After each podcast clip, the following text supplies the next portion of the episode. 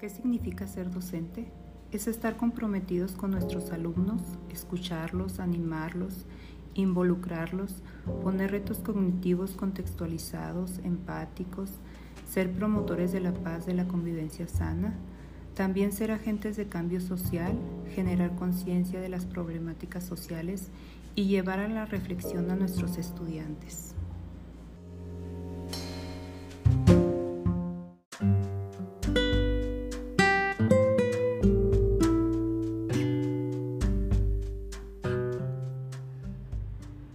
Te invito a explorar mi sitio donde descubrirás actividades de tu interés, así como fechas y eventos próximos a realizar.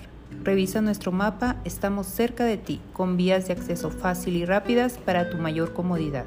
Contáctanos para darte información detallada de nuestra institución.